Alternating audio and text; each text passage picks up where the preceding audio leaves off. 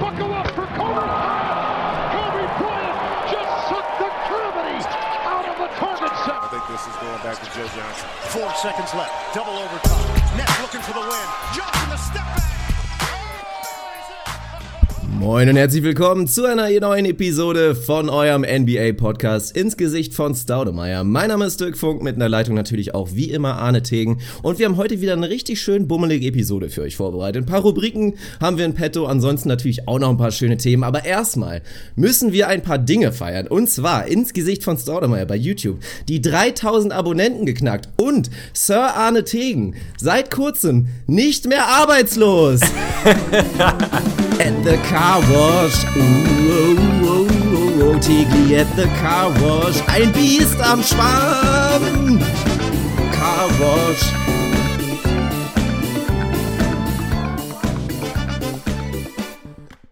Ich wünschte mir, es wäre ein Videopodcast, ey. Du könntest Freudentränen in meinen Augen sehen, könntest meine Gänsehaut am ganzen Körper sehen.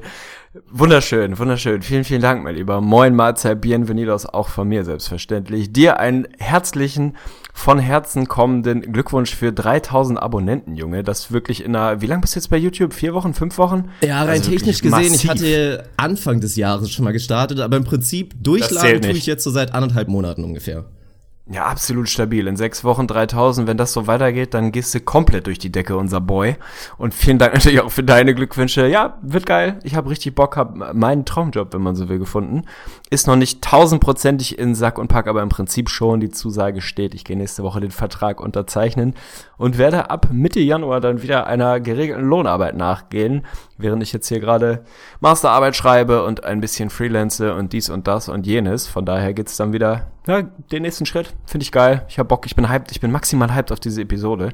Weil es schon wieder ein bisschen her ist, weil ich richtig, richtig Bock hab, weil ich, ich will nicht sagen gut vorbereitet bin, aber ich habe ein paar Sachen vorbereitet, auf die ich mich freue. Und ich glaube, das wird eine, wird eine richtig, richtig gute Episode, mein Lieber.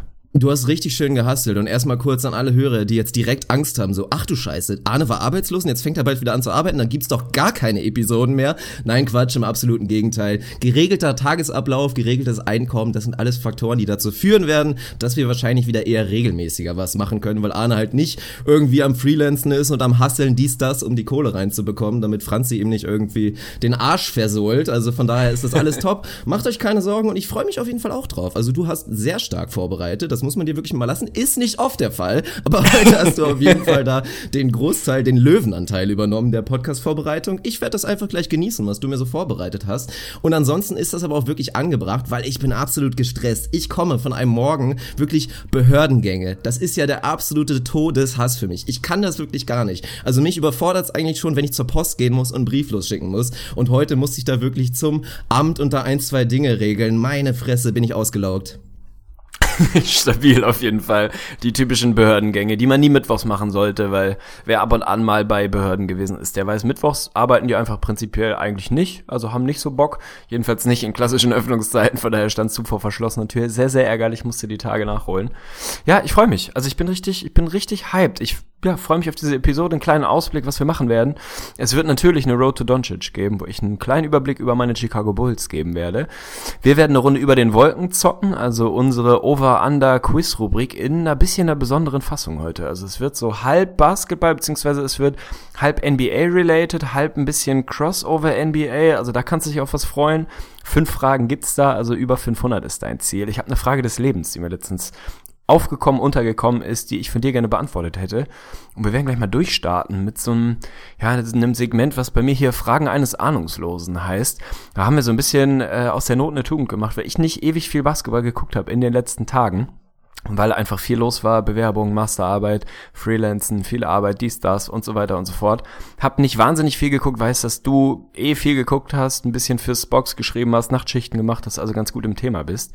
Und das Szenario ist im Prinzip, dass ich dir so ein paar Dinge, die mir oberflächlich auf den ersten Blick aufgefallen sind, Fragen, die mir aufgekommen sind, Storylines, zu denen ich gerne deinen Take und deine Meinung hätte, werde ich dir einfach mal raushauen. Und du kannst mir so frei von der Leber weg aus der Pistole raus einfach mal, ja, deine Texte dazu geben. Es sind nur drei Themen an der Zahl, weil wir noch ein paar andere, andere Geschichten auf dem Tisch haben.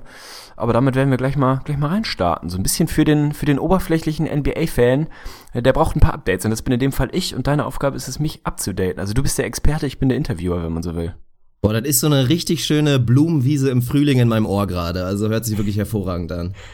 Ja, sehr stabil. Dann lass uns mal loslegen. Die erste Storyline, die mir natürlich bei meiner Quick Research so ein bisschen über, über den Weg gelaufen ist. Wir haben nicht ewig viel drüber geredet. Du hast bei YouTube mal drüber geredet. Nebenbei habe ich, habe ich gesehen. Ansonsten sind sie bei uns ein bisschen zu kurz gekommen, vielleicht in den letzten Wochen. Wir reden über die Houston Rockets, die aktuell, ja, man muss es wahrscheinlich sagen, das beste Team der Liga sind. Zumindest was den Rekord angeht, sind sie es eindeutig 21 und 4. Das ist schon brachial.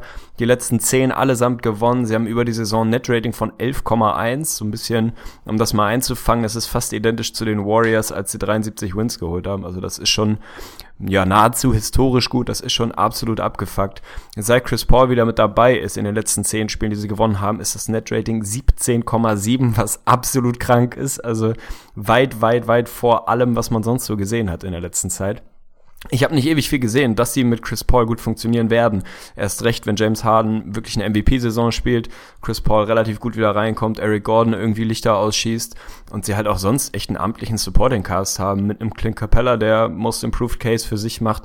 Also einfach ein sehr, sehr, sehr gutes Team. Wie real ist das, will ich von dir wissen. Ist das so ein bisschen wieder Regular Season Rockets im Sinne von ballern halt gerade echt alles aus der Halle, aber irgendwie haben sie dann doch noch ihre Schwachstellen oder sind die halt wirklich, wenn man das Netrating nimmt, gab es, glaube ich, auch bei The Glow letztens so ein, so ein kurzes Segment. Teams, die ein Netrating von über 10 produziert haben über eine Saison, sind in der Regel entweder Champion geworden, in die Finals gekommen oder irgendwie ganz knapp in den, in den Conference Finals gescheitert. Aber das ist im Prinzip eine Formel für einen, einen ganz klaren, überragenden Contender. Sind die Rockets das mittlerweile? Ist es so simpel? Sind die einfach wirklich so gut, wie wir gerade sehen oder what? Sie sind ein absoluter Contender, aber sie müssen halt trotzdem noch gegen die Golden State Warriors spielen. Das ist das große Problem. Also von daher, die Stats lügen nicht.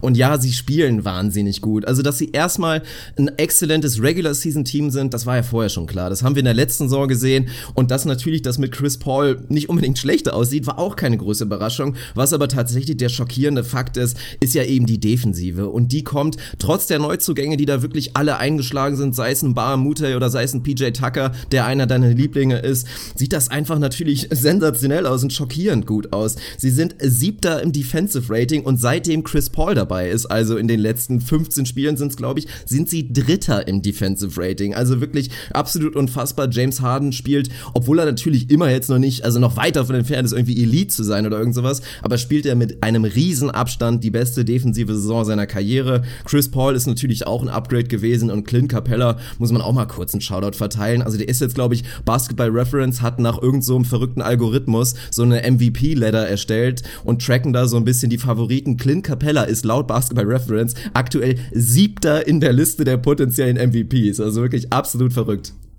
Ja, stabil. Also ganz so weit vorne sehe ich ihn nicht. Aber natürlich ist das Thema Most Improved, wenn dann nicht gerade vielleicht so ein Victor Oladipo rumrennen würde und je nachdem, wie man votet, halt ein Porzingis, dann ist er da auf jeden Fall weit, weit oben mit dabei. Also spektakuläre Saison.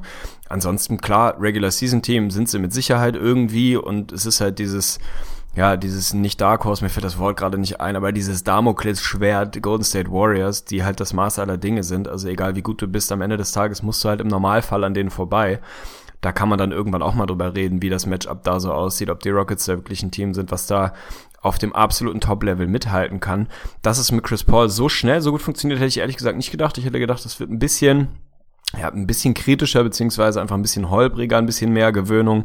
Der fügt sich da unfassbar gut ein. Also nah am Plug and Play einfach reinwerfen, macht Dinge, die er immer schon gemacht hat, passt sich aber auch an an das, was die Rockets da an ja, an Style wirklich aufs Parkett legen. Unfassbar viele Dreier nach wie vor. Ich finde es immer noch nicht hundertprozentig schön anzusehen. Das ist halt so. Es ist einfach nicht, nicht genau das, was ich sehen will mit 43 Three-Point-Attempts per Game. Das muss man sich mal reinziehen. Das ist einfach spektakulär. Aber wenn die einfach in einem vernünftigen Maß fallen, und das tun sie aktuell, 37 Prozent schießen sie, das ist nicht absolut elitär, was die Quote angeht, aber dann sind sie irgendwie um und bei Top 10 gerade so eben. Also einfach gut unterwegs. Und dann generierst du halt einfach unfassbar viele Punkte einfach aus den Dreiern. Wenn die mal nicht so fallen, wird es ein bisschen schwieriger.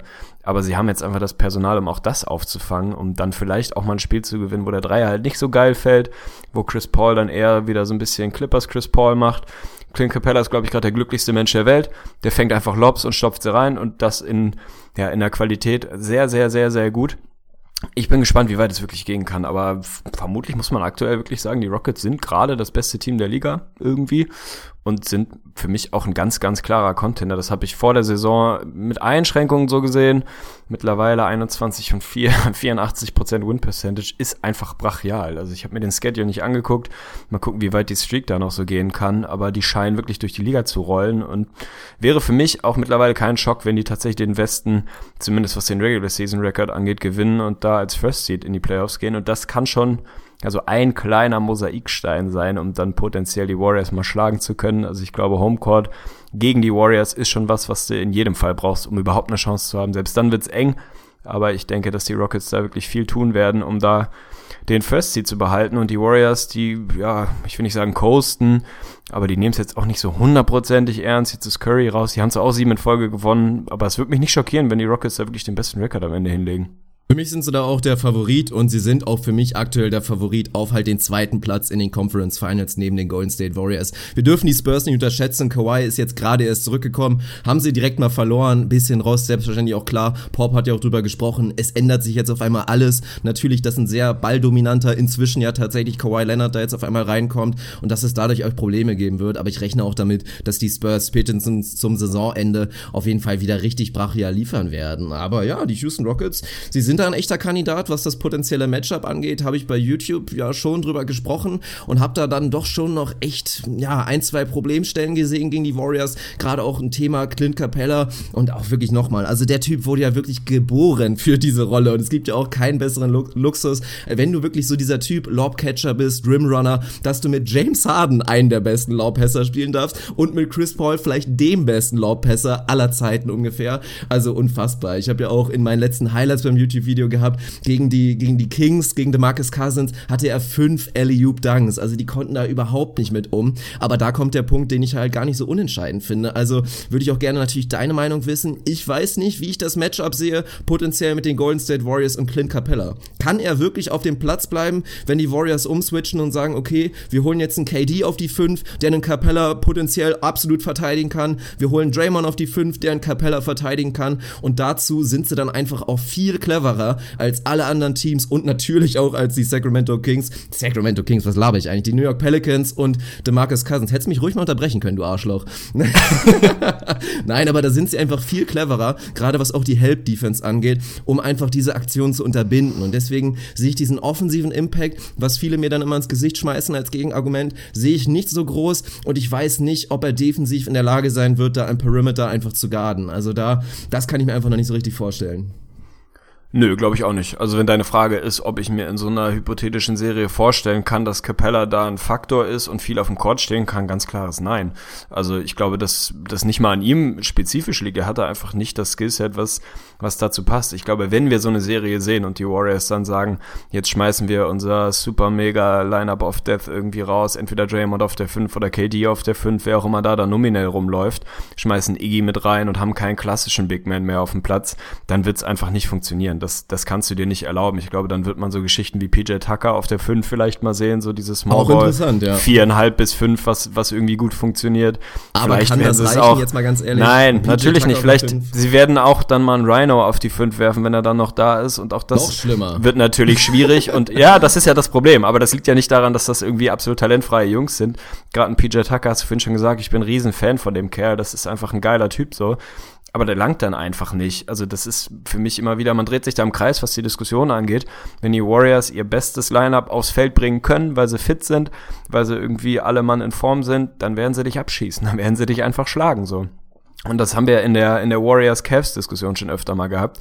Das, was für mich so ein bisschen sneaky under the radar die die riesen Qualität der Warriors ist, mal abgesehen von dem von dem ganz offensichtlichen, ist, dass ihre fünf offensiv besten Basketballer wahrscheinlich auch ihre fünf defensiv besten Basketballer sind. Sie können es sich einfach erlauben, ihre absolut besten Jungs an beiden Enden des Courts immer auf dem Feld zu haben. Und das ist eben genau das, was andere Teams nicht können. Das ist das, was die Rockets nicht können. Die sind am besten, wenn Clint Capella auf dem Feld ist, natürlich. Den kannst du dir dann aber in so einem Lineup einfach nicht mehr erlauben. Das funktioniert einfach nicht. Bei den Cavs ist es im Prinzip ähnlich.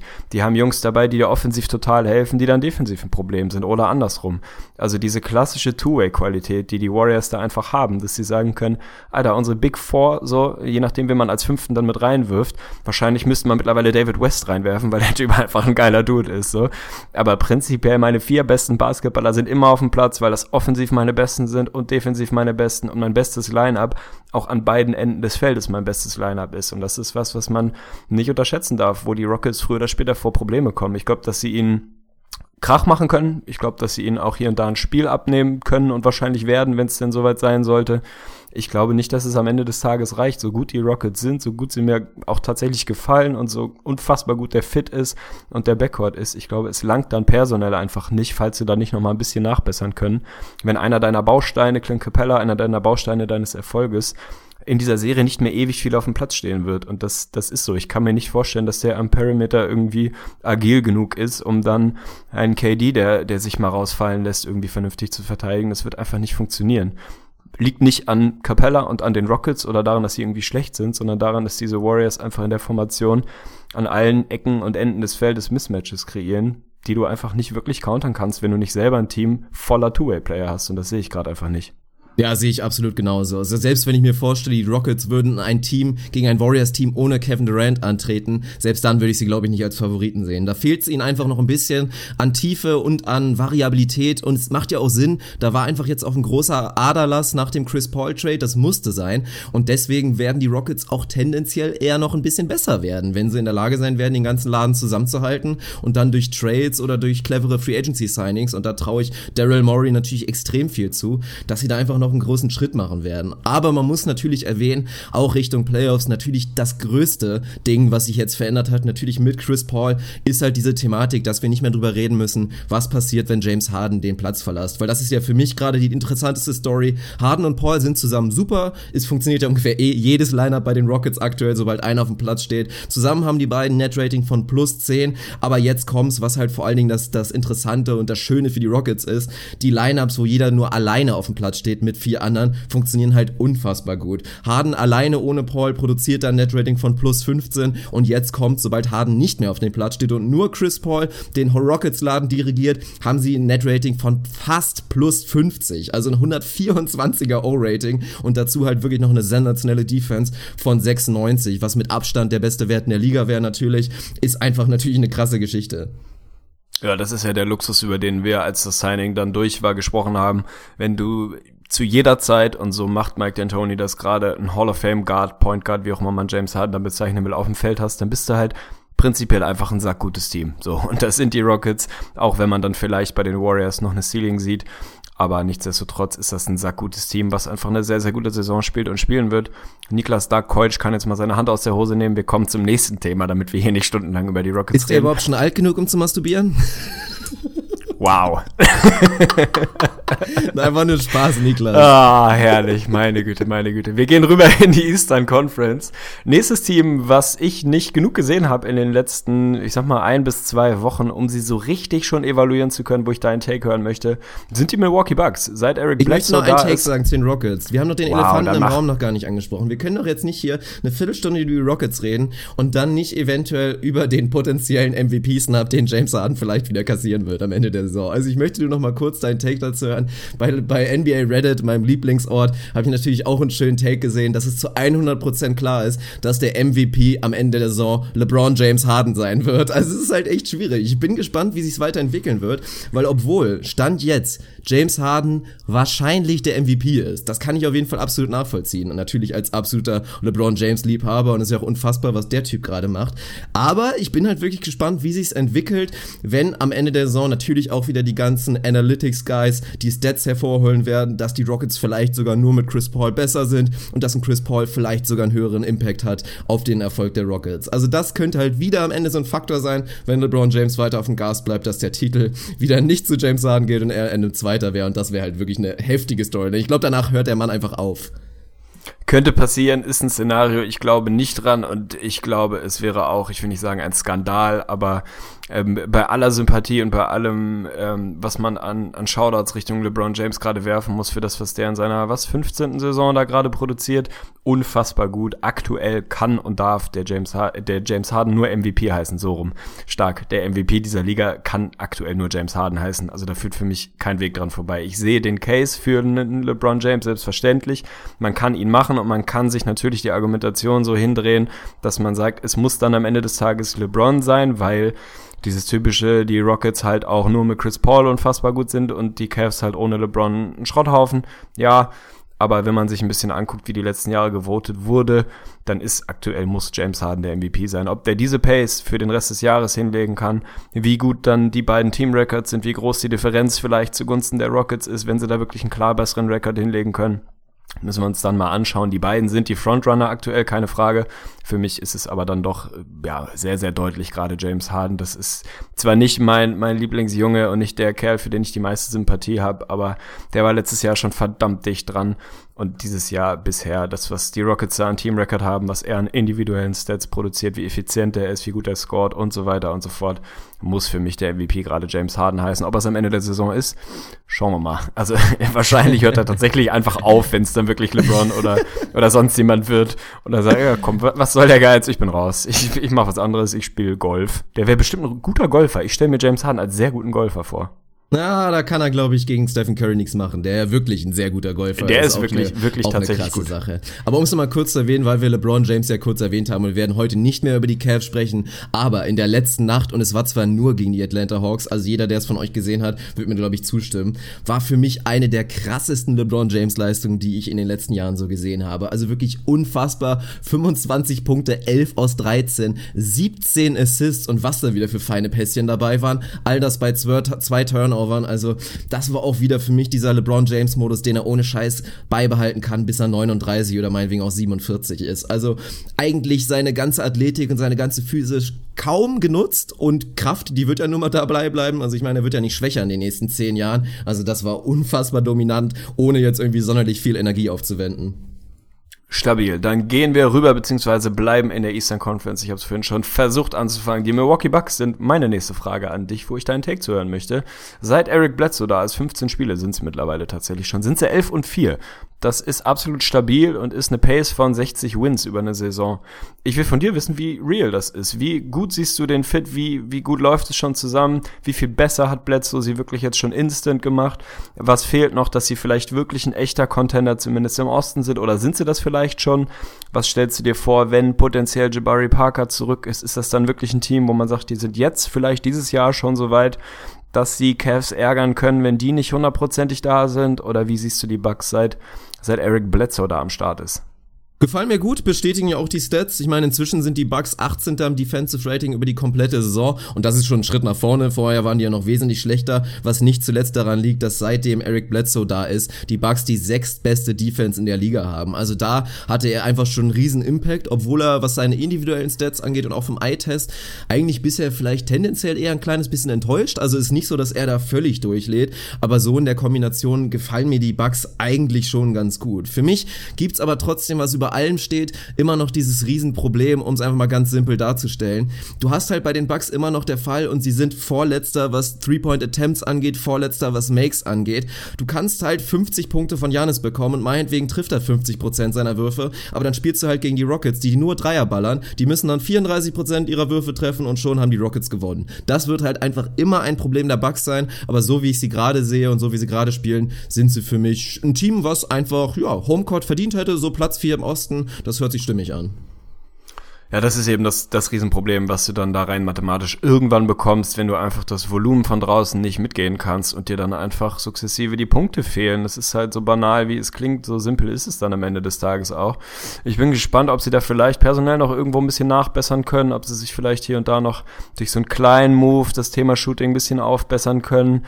Spannend wird für mich die Frage, wann kommt Jabari zurück und wie ist der Impact dann? Wie sehen dann die Lineups aus? Das, was ich jetzt gesehen habe seit Bledsoe, das gefällt mir gut. Also es im Prinzip das, ja, das, was man erwarten konnte. Einfach noch eine absolut valide Scoring-Option dazu, dass er jetzt auch nicht der Knockdown-Shooter ist.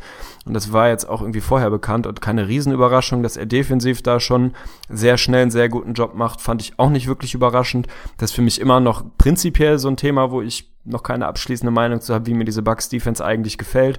Letztes Jahr durch dieses massive Trappen einfach viele Teams überrascht, wo man nicht wirklich damit gerechnet hat. Jetzt machen sie es ein bisschen dosierter, machen es aber immer noch in Teilen. Für mein Gefühl haben Teams jetzt, zumindest die besseren Teams, eine ganz gute Lösung dagegen gefunden, sich aus solchen Situationen zu befreien. Überzahl zu kreieren und relativ leichte Buckets zu bekommen. Ich habe jetzt nicht in die Stats geguckt, aber ich bin mir relativ sicher, dass die Bucks unter den Teams sein werden, die die meisten Field Goal Attempts nah am Rim zulassen werden. Ist zumindest mal so meine mein Eye-Test. Also dieses ja dieses defensive System ist für mich immer noch nicht hundertprozentig da, wo es mal hin muss. Ich finde es spannend, ich finde es super interessant. Ich glaube, dass Bledsoe da schon reinpassen kann, dass er aber auch jemand ist, der in so einer etwas ja, gesetzteren Defense funktionieren kann, einfach sein individuelles Matchup sehr, sehr gut zu verteidigen. Bin ich gespannt, wie sich das entwickelt. Aber wenn die sich da stabilisieren können, vielleicht irgendwo um und bei Platz 15 rumhauvern, was irgendwie Defense angeht. Offensiv weiter Gianni auf absolut ja, MVP, Borderline MVP, Kaliber Saison unterwegs, dann ist das einfach ein sehr gutes Team, gutes bis sehr gutes Team, was für mich immer noch eine klare Ceiling hat, dann gegen die Teams, die offensiv einfach noch ein bisschen mehr Firepower haben. Vielleicht können sie da nochmal nachlegen. Ich würde mich freuen, da nochmal wirklich einen richtig guten Shooter zu sehen, der davon auch einfach profitieren kann, dass ein Gianni in der Zone rumbiestet, dass ein Bledsoe mit am Start ist und sie einfach dann ein bisschen mehr Raum haben. Ob dann da wirklich was geht auf dem Free Agent Markt, muss man mal schauen aber sind für mich so ein klassisches Team, was ich eigentlich einlocken würde für Homecourt. Eigentlich, weil die Wizards von hinten irgendwie nochmal drücken werden, wenn John Wall wieder da ist. Und die drei Teams davor, über eins davon reden wir gleich nochmal, scheinbar auch einfach stabil genug sind, da vorne zu bleiben. Also tendenziell ist für mich gerade eigentlich nur ein Homecourt-Platz im Osten wirklich offen. Da drücken dann die Wizards noch mit rein und ich tippe, dass es zwischen den Bucks und den Wizards dann am Ende ausgehen wird. Aber da haben sie auf jeden Fall ihre Chance und ja, geil, einfach geiles Team, Mann. Es ist, ich find's schön anzusehen. Es macht, macht einfach Spaß, Gianni bei der Arbeit zuzusehen, so. Ja, das ist so, aber die große Baustelle sehen wir natürlich noch auf der 5. Ein Thornmaker ist da einfach noch ein bisschen zu roh und konnte in der Saison jetzt einfach noch nicht da den Schritt nach vorne machen, den wir uns vielleicht so ein bisschen erhofft haben. Und da ist einfach die große Frage, wie es weitergeht. Da wird aber auch ein Jabari interessant, weil ich mir tatsächlich dann gut Lineups vorstellen kann, zumindest über kurze Stretches, vielleicht sogar über längere Stretches, mit einem Jabari, der dann vielleicht sogar nominell die 5 ist, aber daneben halt einen Janis hat, der auch ohne Probleme einfach mal den gegnerischen Center verteidigen kann. Und viele Jungs gibt's ja einfach auch nicht mehr, auch Richtung Playoffs, die da wirklich Richtung Randale machen. Also selbst, keine Ahnung, wenn du in der ersten Runde gegen die Hornets spielst, machst du dir ja keine großen Sorgen, dass dann Dwight Howard dich so dominiert, dass du keine Chance mehr hast. Also das ist einfach nicht so die große Thematik, aber da müssen sie selbstverständlich noch nachbessern. Die, die Andre Jordan Talks sind natürlich heiß, ist jetzt rein theoretisch von den Problemstellen, die wir angesprochen haben, auch nicht der beste Fit, aber andererseits stell dir mal bitte Janis Antetokounmpo und die Andre Jordan zusammen vor. Also das wäre schon wirklich auch verdammt scary und ich könnte es mir wirklich gut vorstellen. Ja, ist natürlich irgendwie eine, eine stabile Vorstellung. Mir gefällt es trotzdem nicht so hundertprozentig. Also ich würde da dann immer noch eher, keine Ahnung, von mir aus Nerlens Noel sehen, irgendwie ein bisschen beweglicheren Center, als dann wirklich so ein DeAndre, der komm. natürlich also mega den Skill mitbringt. Stand jetzt kannst du doch nicht sagen, dass Nerlens Noel da wirklich irgendwie ein Upgrade wäre gegenüber DeAndre Jordan. Natürlich ist er kein Upgrade gegenüber DeAndre Jordan, das habe ich auch nicht gesagt, aber in einem System der Bugs kann ich mir da vielleicht sogar ein bisschen charmanter vorstellen. Wenn du die Andre bekommen kannst, dann, dann machst du es natürlich. Das ist irgendwie keine Frage, je nachdem, was du so reinwerfen musst. Ob er wirklich das Kernproblem der Bugs löst, sehe ich nicht. Also er macht sie ein kleines bisschen besser, ja, aber für mich nicht in dem Maße oder an den Stellschrauben, die da wirklich absolut notwendig sind. Natürlich ist die Andre immer noch ein krass geiler Verteidiger und richtig, richtig guter Center. Das soll jetzt nicht falsch rüberkommen ich würde ihn mir lieber in einem Team wünschen, wo, wo er für mich gefragter sein könnte oder notwendiger sein könnte als ausgerechnet bei den Bucks. Aber mein Gott, also wenn du ihn kriegen kannst, dann werden die Bucks es da versuchen und das auch vollkommen zurecht. Ansonsten gefallen mir natürlich die Gedankenspiele mit einem Jabari irgendwie als Small Ball 5 auch ganz gut. Je nachdem, wer dann wirklich das Matchup ist, hast du ja völlig recht. Es gibt nicht so ewig viele Teams, gerade im Osten, die dir da einfach so einen brutal dominanten Big Man hinstellen. Also außerhalb der Pistons gibt es da eigentlich nicht wirklich ein Team, wo du sagst, da brauchst du jetzt wirklich einen, einen körperlich brachial guten Big Man irgendwie auf der 5.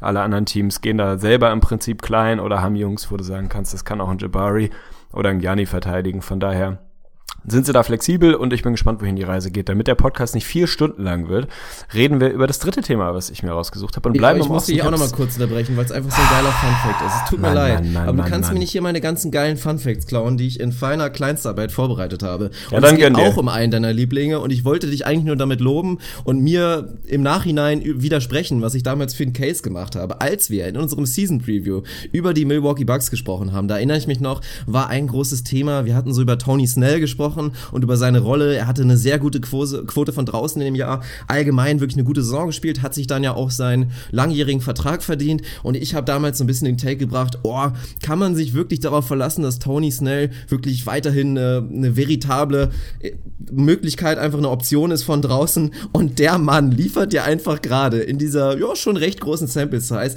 ein äh, True Shooting Percentage von 67 Prozent. Also damit ist er in der Top 20 in der NBA, in der ja eigentlich fast nur Center sind. Neben Kyle Korver, LeBron James und ich glaube noch irgendeinem anderen der einzige Flügelspieler, der da einfach reinkommen kann. Also unfassbar Wahnsinn, was der Mann liefert. Chris Middleton auch nochmal kurz ein Shoutout nach einem ugly Stretch, der wirklich so ein bisschen shaky war und viele sich schon krass über ihn aufgeregt haben und meinten, ey, Chris Middleton soll mal aufhören zu denken, dass er Kobe ist. Lädt er auch wirklich richtig durch. 20 Punkte, 5 und 4 bei richtig guten Quoten, fast 50 aus dem Feld, fast 40 von draußen.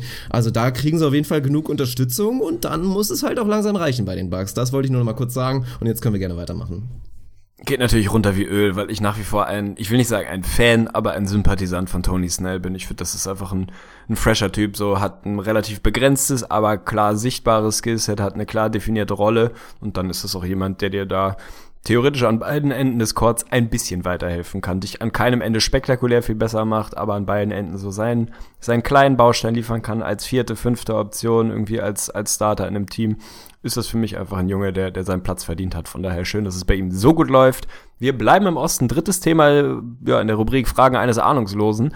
Wir müssen ein bisschen tatsächlich über die Raptors reden. Ich weiß nicht, wie viel Bock du drauf hast. Es ist mir auch tatsächlich egal, weil ich hier der Interviewer bin. Die sind so ein bisschen heimlich stille und leise. Einfach 17 und 8, was den Rekord angeht. Also wirklich richtig gut unterwegs. In meiner Welt redet niemand so wirklich über die Raptors. Sind halt auch nicht, nicht ultra flashy, nicht die Franchise, wo sich irgendwie alle Beatwriter danach sehen, unbedingt endlich für die Raptors schreiben zu dürfen.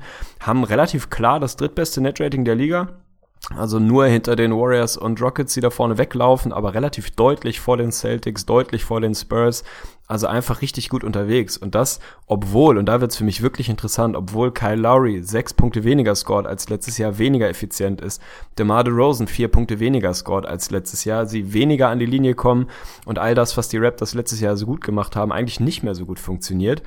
Was ist da los? Sie nehmen die fünf meisten Dreier der Liga, haben wir vor der Saison besprochen. Dwayne Casey will einen neuen Style, ein neues Gesicht etablieren, will sich mehr der heutigen NBA anpassen und den Trend da mitgehen. Dementsprechend lassen sie es wirklich fliegen, lassen regnen treffen den Dreier nicht gut, 35 Prozent, Platz 24, also das ist nicht so, dass man sagt, ey, sie haben da einfach das Volumen hochgeschraubt, treffen es gut und so ist es. Trotzdem scoren sie als Team vier Punkte mehr als im letzten Jahr, obwohl die beiden Big Guns, wenn man so will, wirklich zusammen zehn Punkte weniger scoren. Warum? Weil sie einfach ungefähr sechs Dreier pro Spiel mehr treffen, und dadurch einfach mehr Punkte, äh, äh, sorry, zwei Dreier pro Spiel mehr treffen, glaube ich, und sechs Punkte mehr scoren aus Dreiern, also ein bisschen kompensieren können, dass sie weniger an die Linie kommen dass ihre beiden Superstars ein bisschen weniger scoren. Und auf einmal sind sie da, ja, heimlich still und leise, einfach aktuell, was Netrating angeht, das drittbeste Team der Liga. Was ist da los? Wie viel Raptors hast du gesehen? Was funktioniert da gut außerhalb, dass Sergi Bakker gerade einfach einen richtig guten Stretch hat, was mir gut gefällt. Valanciunas ist immer noch Valanciunas, also auch da hat sich nichts getan. Eine Nacht gibt er dir 28 und 17, die nächsten Nachten kriegt er irgendwie drei Minuten und hier und da ein DNP und kriegt nichts auf die Kette. Also der ist es auch nicht. Woran macht man den Erfolg der Raptors gerade fest? Man kann es ganz stumpf, finde ich, auf die Dreier runterbrechen. Also das tut den Raptors einfach wahnsinnig gut und da müsste man sich nur mal vorstellen, wie die noch ein bisschen besser fallen würden. Aber da reden wir dann doch wieder ein bisschen von Personalproblem. Aber gerade in Kyle Lowry, den du angesprochen hast, der ist ja grausam in die Saison gestartet und es sieht ja jetzt seit, seit so zwei, drei Wochen wieder ein bisschen besser aus und der wird nicht bei 16 Punkten pro Spiel bleiben. Also der wird da auf jeden Fall auch wieder Richtung 20 creepen und dann sieht das Ganze auch wieder ein bisschen komfortabler aus. Aber es geht ja nicht nur darum, dass sie jetzt einfach einen Punkt mehr dann manchmal pro Possession bekommen im Vergleich zu dem langen Midranger, den sie sonst immer nehmen. Es geht ja auch darum, dass das einfach Räume zieht. Dann vor allen Dingen auch wieder für einen DeMar DeRozan, der dann Erfolg haben kann, aber auch für die ganzen anderen Jungs, denen das gut tut, weil die anderen Teams es jetzt einfach auf dem Radar haben. Die Raptors werfen Dreier, wir müssen sie da respektieren und der Scouting Report wahrscheinlich noch nicht ganz so durchgesickert ist, dass sie halt eigentlich sehr wenig davon treffen. Aber deswegen redet man, glaube ich, auch aktuell noch nicht so intensiv über sie, weil das für mich auch einfach alles halt noch in Klammern steht. Ich will halt sehen, wie es in den Playoffs funktioniert und da wird es nämlich auch interessant,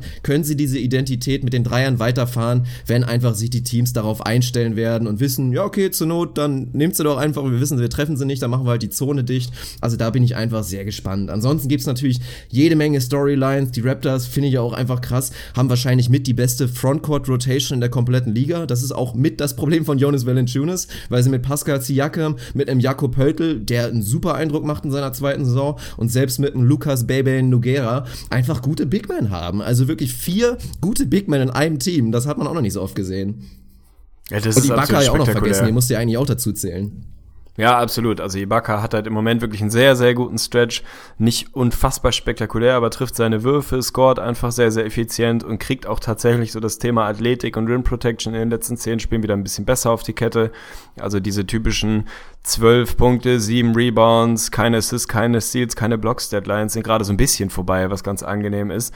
Inwieweit er das jetzt wirklich über, über das komplette Jahr hinkriegt, müssen wir mal schauen. Aber diese Frontcourt-Rotation, ich habe immer so ein bisschen das Gefühl, ist eigentlich so ein bisschen aus der Not geboren. Also gar nicht so sehr, dass Casey da vor der Saison gesagt hat, pass mal auf, wir haben hier irgendwie fünf interessante Bigs, die wir auf vier und fünf reinwerfen, die alle Minuten bekommen müssen. Im Gegenteil, er hat vor der Saison sich eigentlich sehr, sehr offensiv dazu geäußert, dass Valanciunas jetzt endlich mal den nächsten Schritt machen soll, er ihm mehr Minuten geben möchte.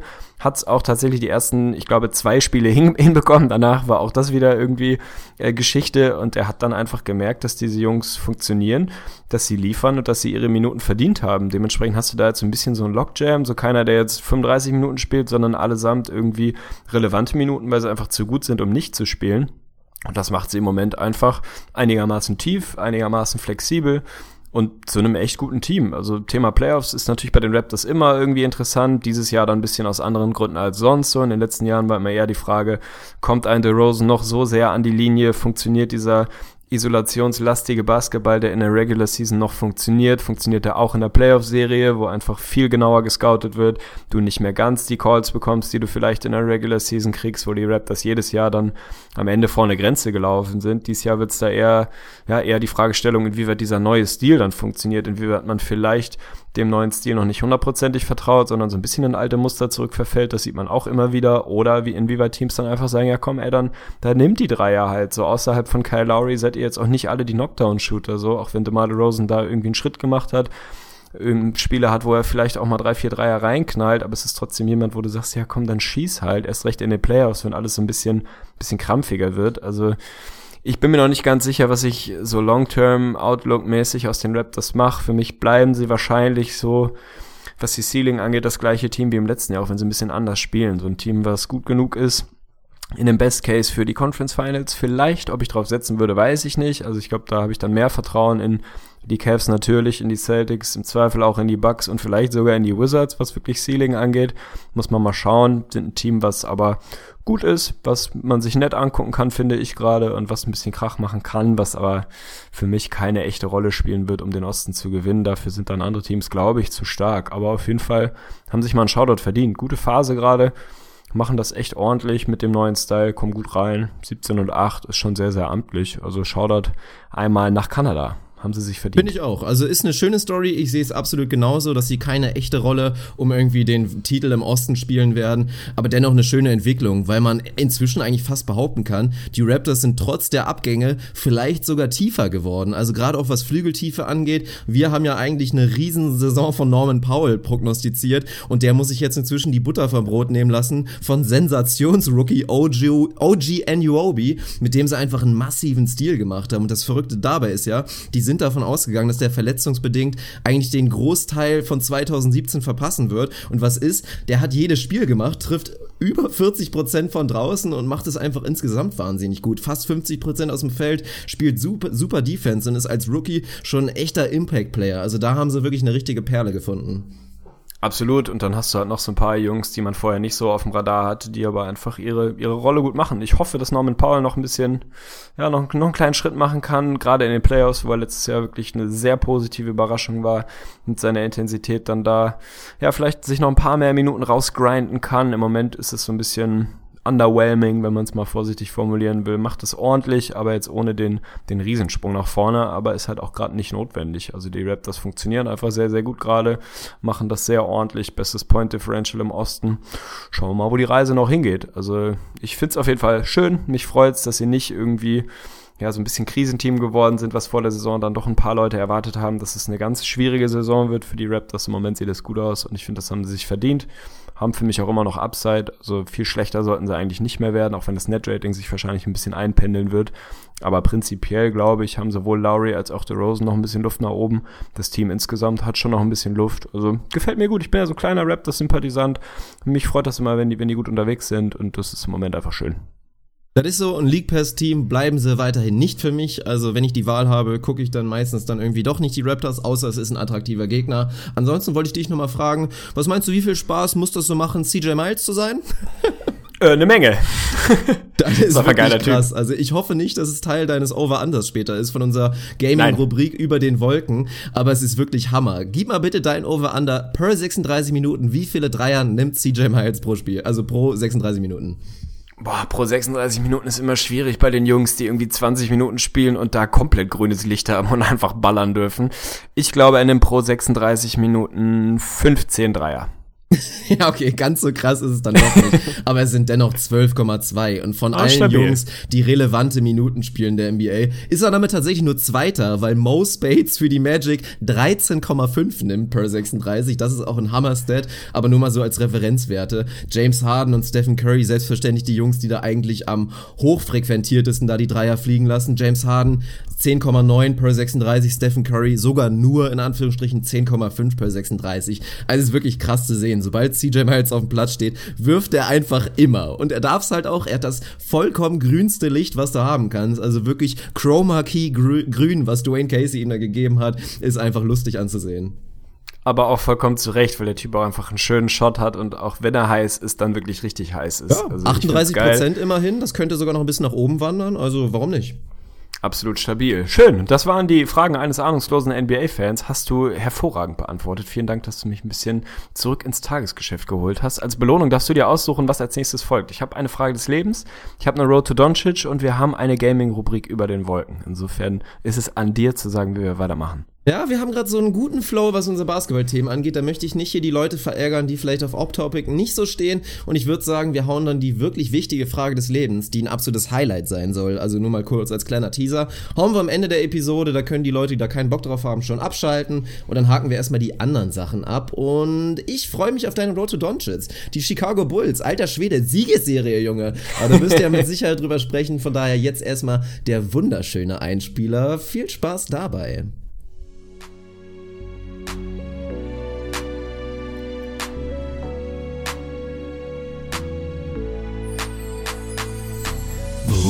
Bist du, mein Doncic?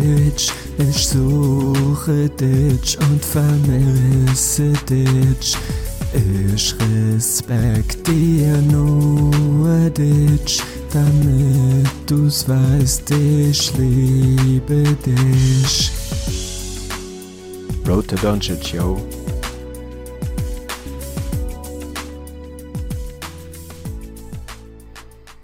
Es ist krass, wie man mit Autotune aus einem wirklich guten Sänger echt eine schlechte Stimme machen kann.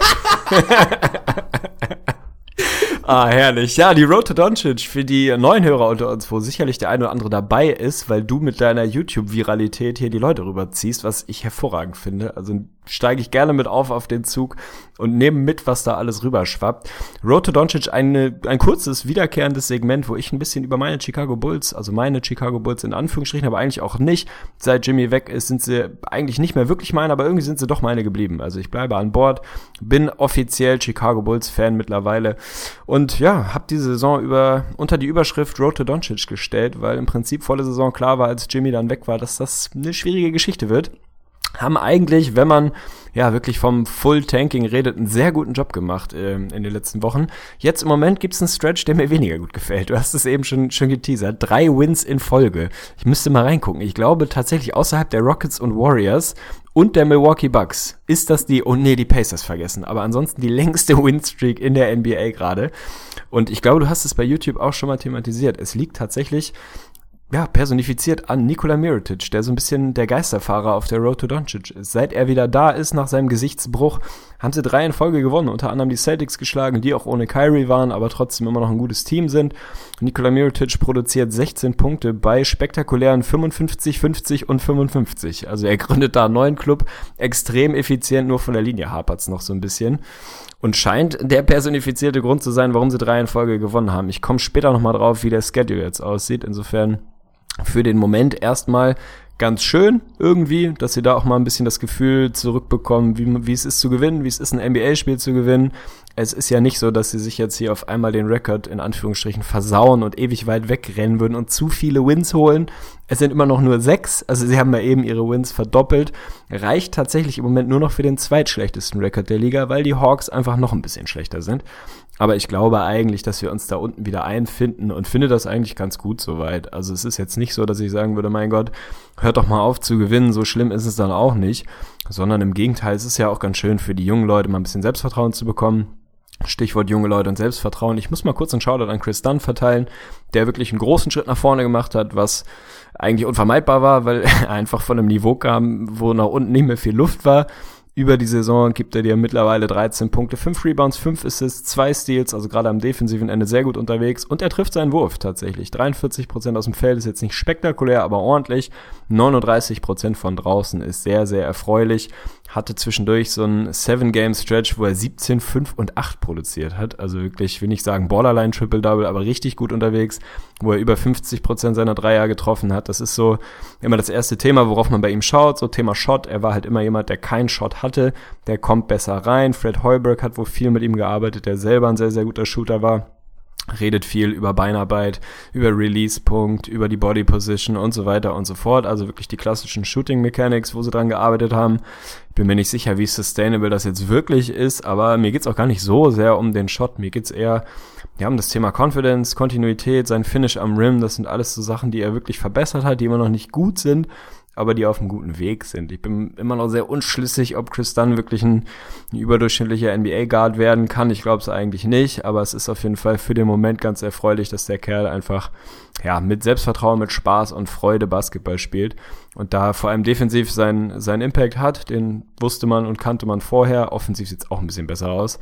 Insofern, das ist erfreulich. Ansonsten sind wie erwartet Robert Lopez und auch Nikola Mirotic auf dem Trading Block natürlich, weil sie zu gut sind. Also auch das ist kein großes Geheimnis. Die Jungs müssen weg und mindestens einer wird auch weggehen. Ich tippe eher noch auf beide.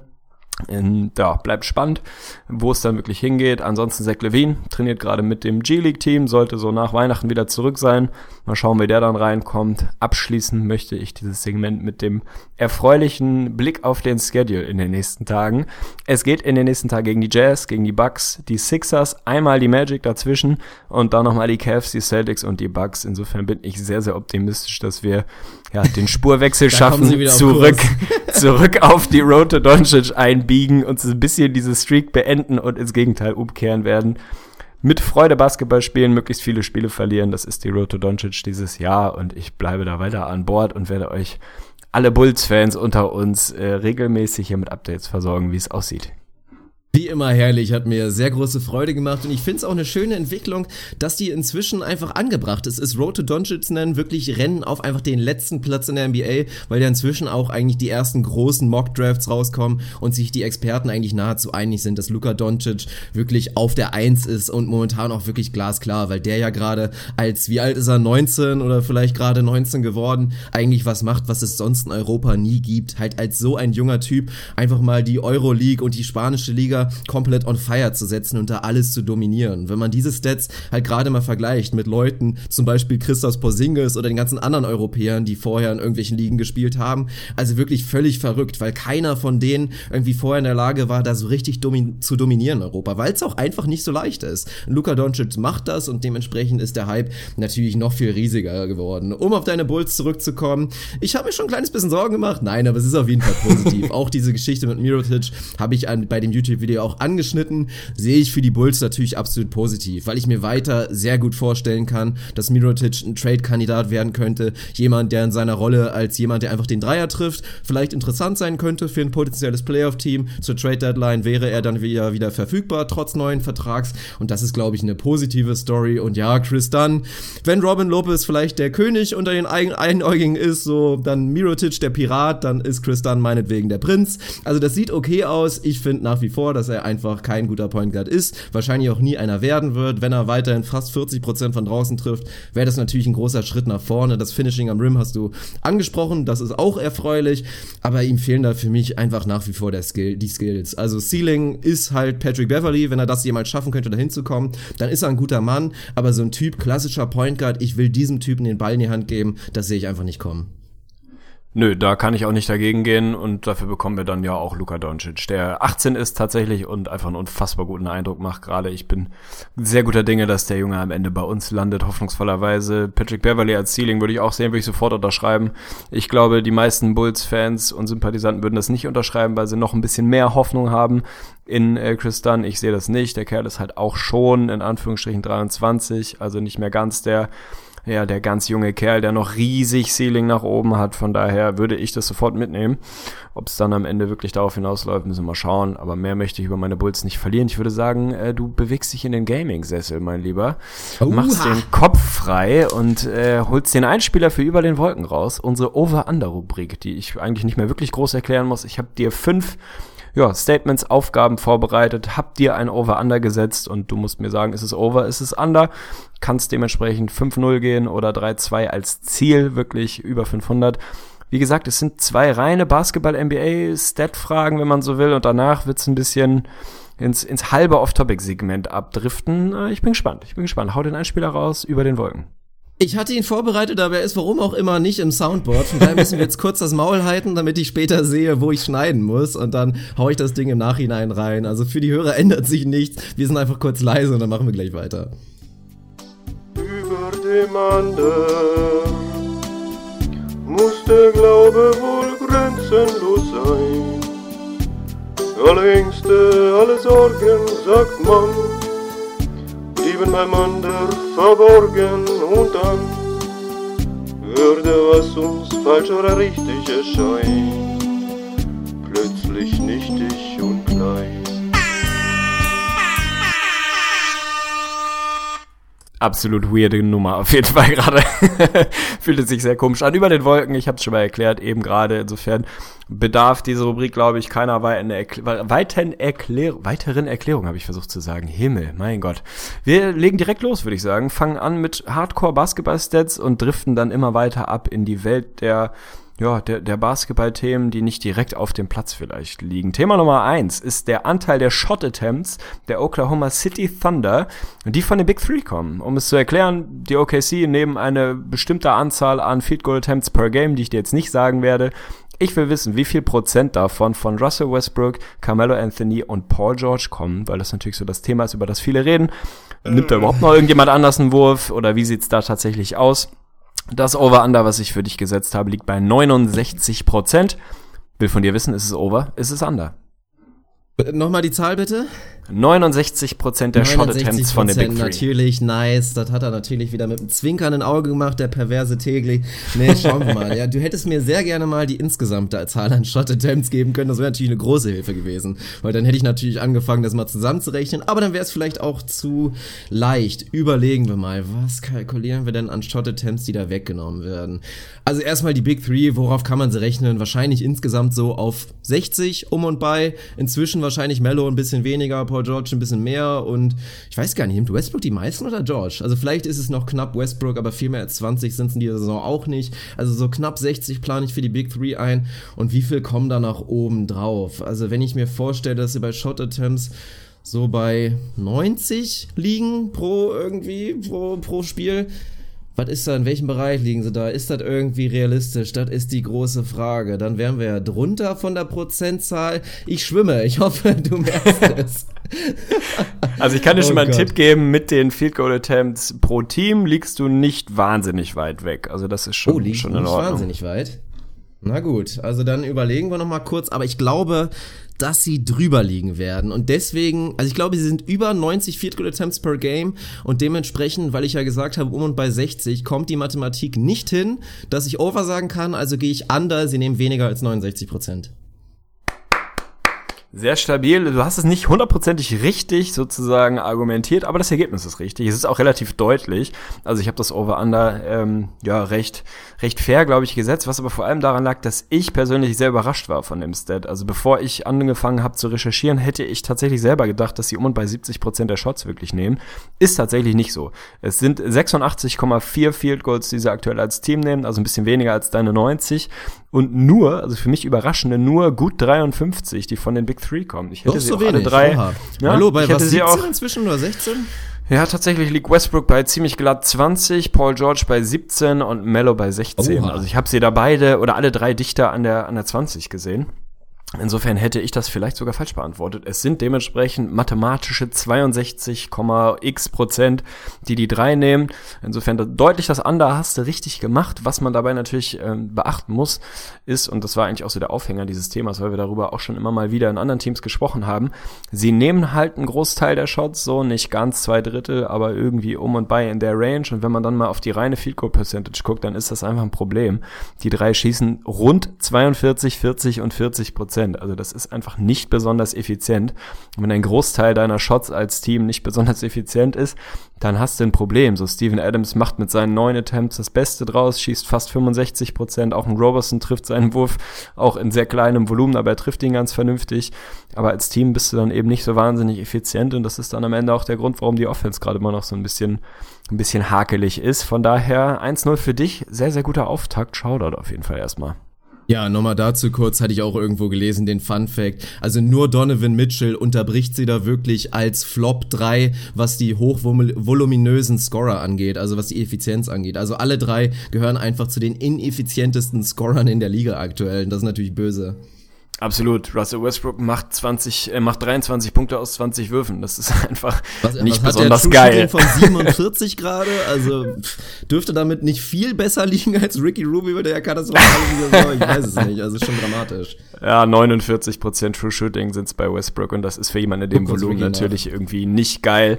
Ich würde sagen, wir gehen zum nächsten Thema, bleiben tatsächlich beim, ja, beim reinen NBA-Wissen. Mir geht's um Vergleich äh, diese und letzte Saison. Wir sind beim Thema Scoring und zwar beim individuellen Scoring. Im letzten Jahr gab es sage und schreibe 33 Jungs in der Liga, die 20 plus gescored haben. Fand ich spektakulär viel. War auch so im historischen Vergleich, Vergleich sehr, sehr viel. Also 33 Jungs waren es im letzten Jahr. Ich will von dir wissen, wie viel sind es in diesem Jahr? Mein Over-Under, was ich dir hinlege, liegt bei 24,5. Du musst gleich nochmal wiederholen, wie viel die Anzahl im letzten Jahr war, weil ich nebenbei nachgeguckt habe, wie Rickys True Shooting Percentage aussieht. Und um das nochmal zu betonen, trotz dieser katastrophalen Quoten aus dem Feld und von draußen, fast 52% True Shooting, also wirklich nochmal ein ordentliches Stück besser als Westbrook, auch wenn es natürlich nach wie vor unterdurchschnittlich ist, was den Ligaschnitt angeht. Rubio besser als Westbrook confirmed. Letztes Jahr waren es 33 Jungs, die 20 plus 33. gescored haben. Dieses Jahr lege ich dir das Over-Under bei 24,5. Mit anderen Worten sind es mindestens 25 oder nicht. Du kannst ja mal ein bisschen Oha, also überlegen. das, das fand ich das Deutlich weniger Spannende. geworden, also okay. Definitiv. Was ich spannend fand, war eben ein bisschen die Frage, mal, mal zu überlegen, wer so rausrutscht aus dem letzten Jahr, wer vielleicht neu reinrutschen könnte und wo man dann um und bei rauskommt. Natürlich Ja. gebe ich dir als, als kleinen Tipp noch mit. Es gibt natürlich den einen oder anderen Verletzten, der jetzt hier nicht qualifiziert. Also hätte Kawhi Leonard letzte Nacht 25 Punkte gescored, wäre er trotzdem nicht in dieser Liste. Also es geht schon um die Jungs, die relevante Spiele gemacht haben. Insofern das Thema Verletzung vielleicht nochmal mit im Hinterkopf haben. Und ja, dann ist die Bühne jetzt deine. Ja, dann fangen wir doch einfach mal an. Also dein Jimmy Butler fällt auf jeden Fall raus, der angesprochene Kyle Lowry fällt raus. Kevin Love bin ich mir nicht sicher, könnte mir aber gut vorstellen, dass er ebenfalls rausfällt. Dann sind wir schon wieder bei, bei wem sind wir dann noch so? Klar, die Verletzungssorgen, da werden auch noch ein paar rausfallen. Das Over-Under war wobei nochmal? 24,5. Oha, ja, das ist eine gute Frage. Das ist, ja, finde ich auch interessant, dass du 24,5 genommen hast. Dementsprechend gehe ich natürlich davon aus, dass das Ergebnis maximal 1,5 von deinem Over-Under entfernt sein wird. Ich bin fast inclined zu sagen, ich gehe auf das Under. Ich will jetzt nicht nochmal, obwohl ein kleines bisschen Rätseln können wir noch machen, unsere Hörer ja wahrscheinlich auch. Wen haben wir da noch, der da, der da wirklich rausfällt? Gehen wir mal ein bisschen die Teams durch. Kawhi fehlt. Ein Aldridge ist jetzt diesmal mit drin, war es im letzten Jahr auch, ist die große Frage. Bei den Rockets ist das ein Paul, der wahrscheinlich rausfällt dieses Mal. Äh, ich möchte nicht mehr groß weiter rumspekulieren, aber ich habe da irgendwie so ein Bauchgefühl und könnte es mir tatsächlich vorstellen, dass wir diesmal drunter sind. Ich nehme das Under wieder. Das ist in diesem Fall tatsächlich falsch. Es fallen eine ganze Reihe Jungs raus, aber es fallen auch ein paar mit rein. Richtige Lösungen sind tatsächlich 27, also auch recht deutlich das Over, in Anführungsstrichen deutlich, aber schon recht klar. Es sind sechs weniger als im letzten Jahr insgesamt. Mit 27 wäre das über die letzten Jahre im Vergleich immer noch Rekordjahr, in Anführungsstrichen, wenn es nicht das letzte Jahr gegeben hätte. Also tendenziell der Trend, den man so annimmt, dass es mehr Scoring gibt und mehr Jungs, die da auch 20 plus gehen können, der ist nach wie vor so. Wer rausfällt, hat es ein paar Jungs schon dabei. Natürlich mein Jimmy, mittlerweile nur noch knapp, ist bei 19, irgendwas angekommen, aber fällt raus. Mike Conley fällt raus. Kyle Lowry, mhm, hattest du gesagt, ja. fällt raus. Die verletzten Kawhi, Gordon Hayward, Jabari Parker fliegen mit raus. Dann haben wir Goran Dragic, der aktuell ein bisschen struggelt, auch mit rausfällt. Andrew Wiggins ist rausgefallen, Eric Bledsoe Unter ist raus. 20, oha. Tatsächlich und auch Carmelo Anthony ist rausgefallen, der letztes Jahr noch deutlich drüber war. Dafür haben wir ein paar Neuzugänge mit Victor Oladipo vor allem, der irgendwie 24,x ja, ja, scored.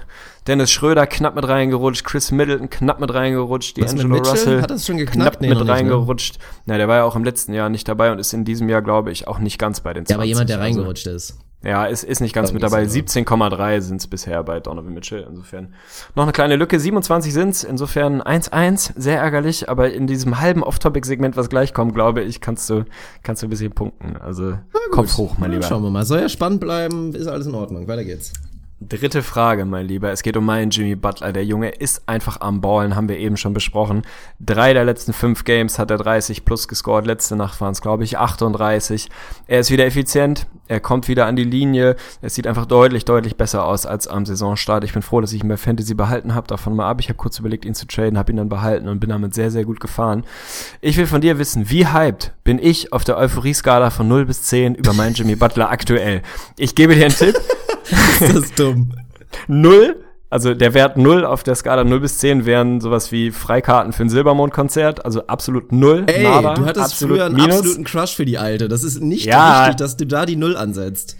Optischen Crush, kein, kein auditiven, meine Güte. Die 10 ist, kannst du dir vorstellen, wäre sowas wie ein, ein Meet and Greet, eine Night Out mit Meghan Markle und Sky Dumont. Also da sind wir wirklich beim Euphorie-Level. Uh, 10, das ist absolutes Maximum. Ich gebe dir einen Tipp.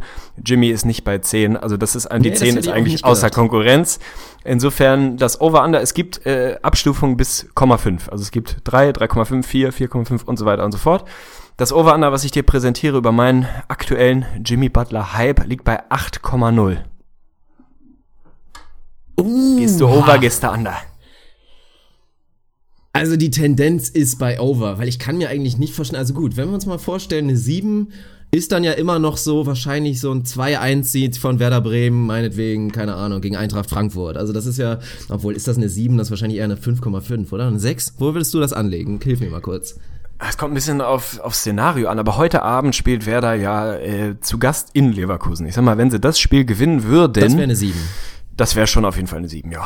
Vielleicht sogar eine 7,5.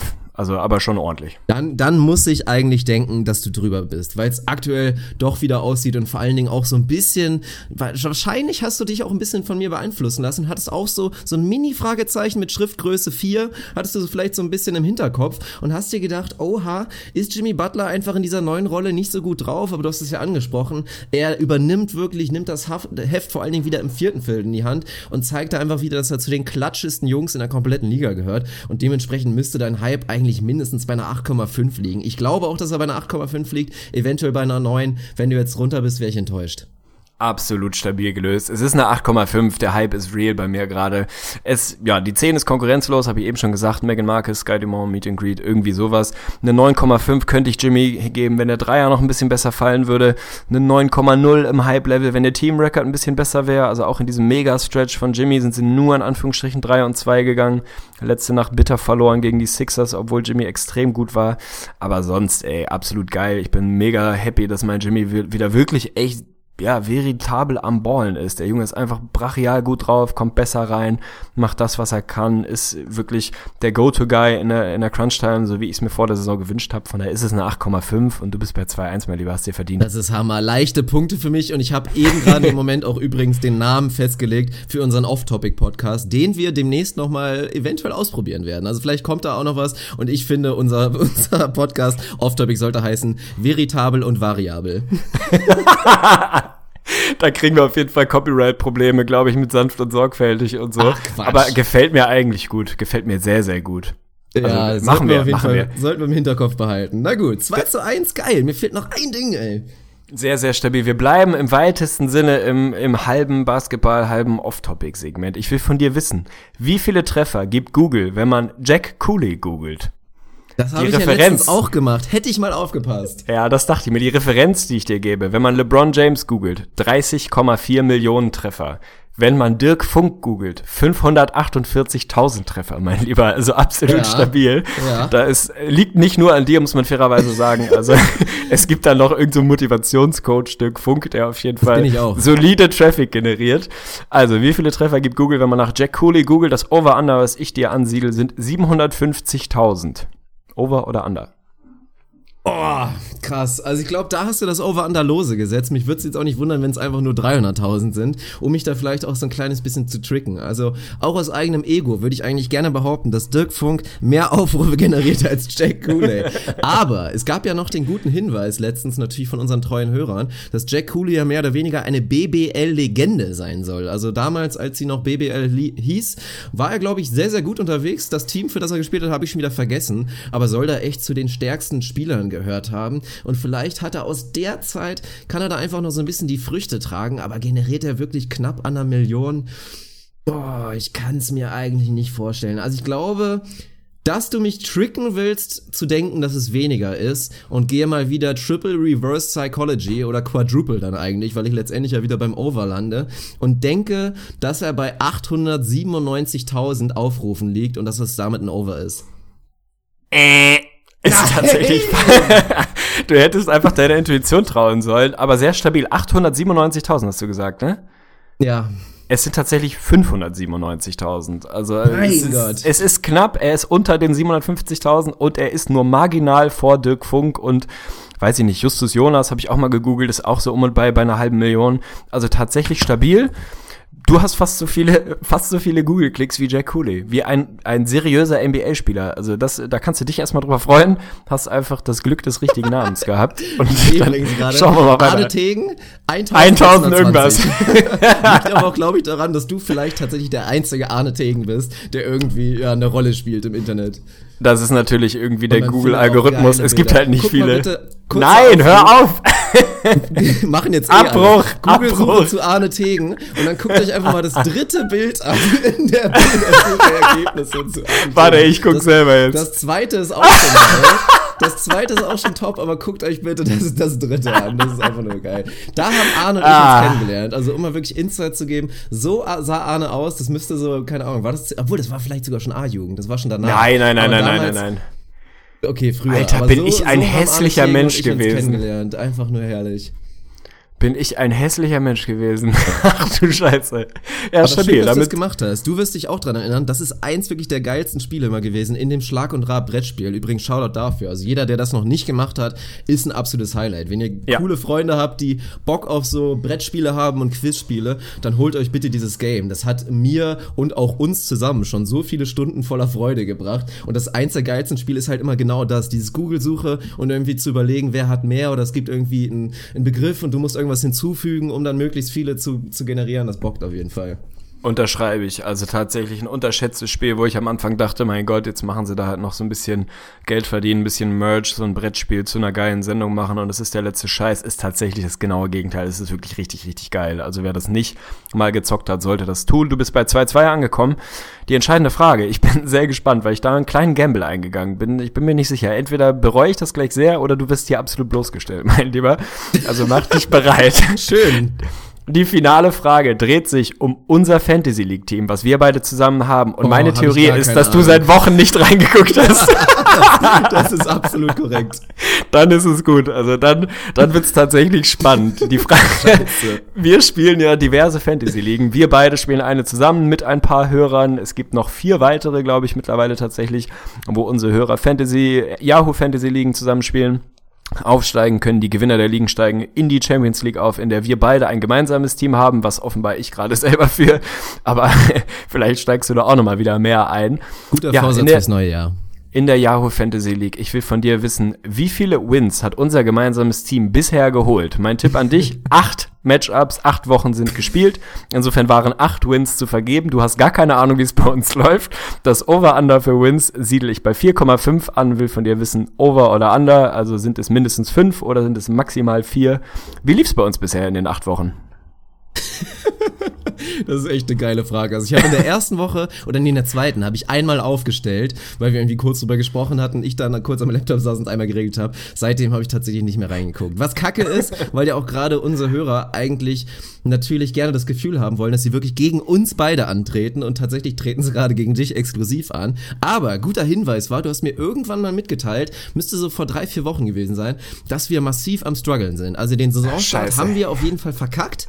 Und deswegen glaube ich auch nicht, dass wir den jetzt schon wirklich kompensieren konnten. Vielleicht war sogar noch mal das eine oder andere Unentschieden dabei. Deswegen glaube ich, dass wir maximal drei Siege haben, was nicht gut ist, aber was für mich den Sieg bedeutet. Ich nehme das Under. Ja, muss ich dir leider applaudieren. Du hast das Ding tatsächlich gewonnen, über Yes! 500 hinten, hinten rausgegrindet. Ich wusste nicht mehr, dass ich es dir zwischendurch gesagt habe. Wir waren wirklich massiv am struggeln, waren, ich glaube sogar bei 1 und 4, nee, bei 2 und 4 auf jeden Fall, also sind nicht gut reingekommen, haben jetzt zum Glück die letzten beiden Wochen deutlich gewonnen, also zwei 7-2s in Folge äh, aneinandergereiht, also haben uns da ein bisschen aus der Krise befreit. Aktuell führen wir in dem Matchup gegen den Führenden der Liga auch wieder 7 zu 2 gerade. Wir sind selber Sechster. Unser Rekord, um es aufzulösen, wir sind glatt 500. Wir sind bei 4 und 4. Insofern ist es das Under. Du hast uns noch einen Sieg weniger zugetraut, aber wir sind auf Playoff-Kurs auf jeden Fall. Dein Rubio-Pick, unser Rubio-Pick tun uns natürlich ein bisschen weh gerade. Das ist fantasymäßig nicht so geil. Draymond Green, Kevin Durant sind so unsere, unsere Anker im Team, die beide hin und wieder mal ausgefallen sind oder gerestet wurden. Insofern läuft noch nicht alles glatt.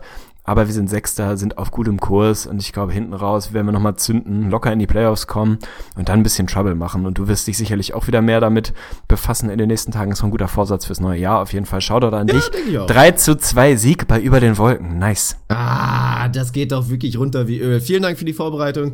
Hat sehr viel Spaß gemacht. Ich hoffe auch unsere Hörer hatten Spaß. Und jetzt fehlt natürlich noch. Wir müssen übrigens später auch mal wieder tippen. Haben wir jetzt die letzten Episode die ganze Zeit Absolut. vergessen. Der gute Benny macht da ja einen, einen super Job, da uns da die Ergebnisse immer zusammenzuführen. Und wir haben ihm gar kein Futter mehr gegeben. Hat er sich vielleicht drüber gefreut, aber heute ist er auf jeden Fall wieder gefragt. Shoutout an den Mann auf jeden Fall. Aber jetzt kommt's, weil ich gestern ja wirklich, ich glaube, ich habe nicht einen Schluck getrunken, in de, also in der Zeit, in dem ich mein Video gemacht habe. Und ich saß da wirklich fast neun Stunden an der Scheiße. Und dementsprechend wurde ich von tief orangenem Urin wirklich begrüßt gestern. Und seitdem habe ich mir vorgenommen, ich muss wieder mehr trinken. Und deswegen muss ich krank pissen gerade. Also, falls du es überbrücken kannst und nicht urinieren musst, dann könntest du kurz nochmal unsere Rubrik Off-Topic, die wirklich wichtigen Fragen des Lebens erklären. Und dann würde ich es, glaube ich, rechtzeitig schaffen, dass wir dann wieder drüber sprechen können. Das kann ich machen, dann gib einfach Lack und äh, Yes. hol raus den Schwengel. Ich werde die wirklich wichtigen Fragen des Lebens, ich weiß gar nicht, ob wir dazu einen Einspieler haben, ehrlicherweise. Eine unserer Off-Topic-Rubriken hat Dirk vorhin ja schon mal angeteasert, schieben wir hinten ran jetzt gerade, machen wir sehr unregelmäßig. Immer mal, wenn's, ja, wenn uns was über den Weg läuft, was für diese Rubrik qualifiziert. Worum geht's? Ist, glaube ich, relativ simpel. Man lebt so seinen tristen oder weniger tristen, hoffentlich schönen, abwechslungsreichen Alltag im Leben und immer mal wieder passieren einem Dinge und poppen einem Fragen auf, die wirklich wichtig sind, vielleicht auch gar nicht jetzt irgendwie absolut kriegsentscheidend, aber zu denen man die Antwort nicht kennt und die einem immer wieder über den Weg laufen. Die thematisieren wir hier. Das kann natürlich irgendwie so ganz klassisch, ich weiß nicht, damit anfangen, warum hat Nutella seit 20 Jahren immer noch nicht irgendwie so ein, so ein hilfreiche kleine Öse, mit der man diese, diese goldene Perforierung von der, von der Dose abziehen kann? Warum muss man immer noch mit seinem scheiß Daumennagel irgendwie da so reinkratzen, hat dann halb Nutella unterm Daumen und dann so einmal da außen drum rumgrinden, bis man das scheiß Nutella aufbekommen hat. Oder das klassische, heißt es die oder das oder der Nutella oder dem, ich glaube dem Nutella. Wieder Das da, sind die wirklich wichtigen. Fragen des Lebens. Ich schwimme überhaupt nicht. Ich war immer noch in der Erklärung.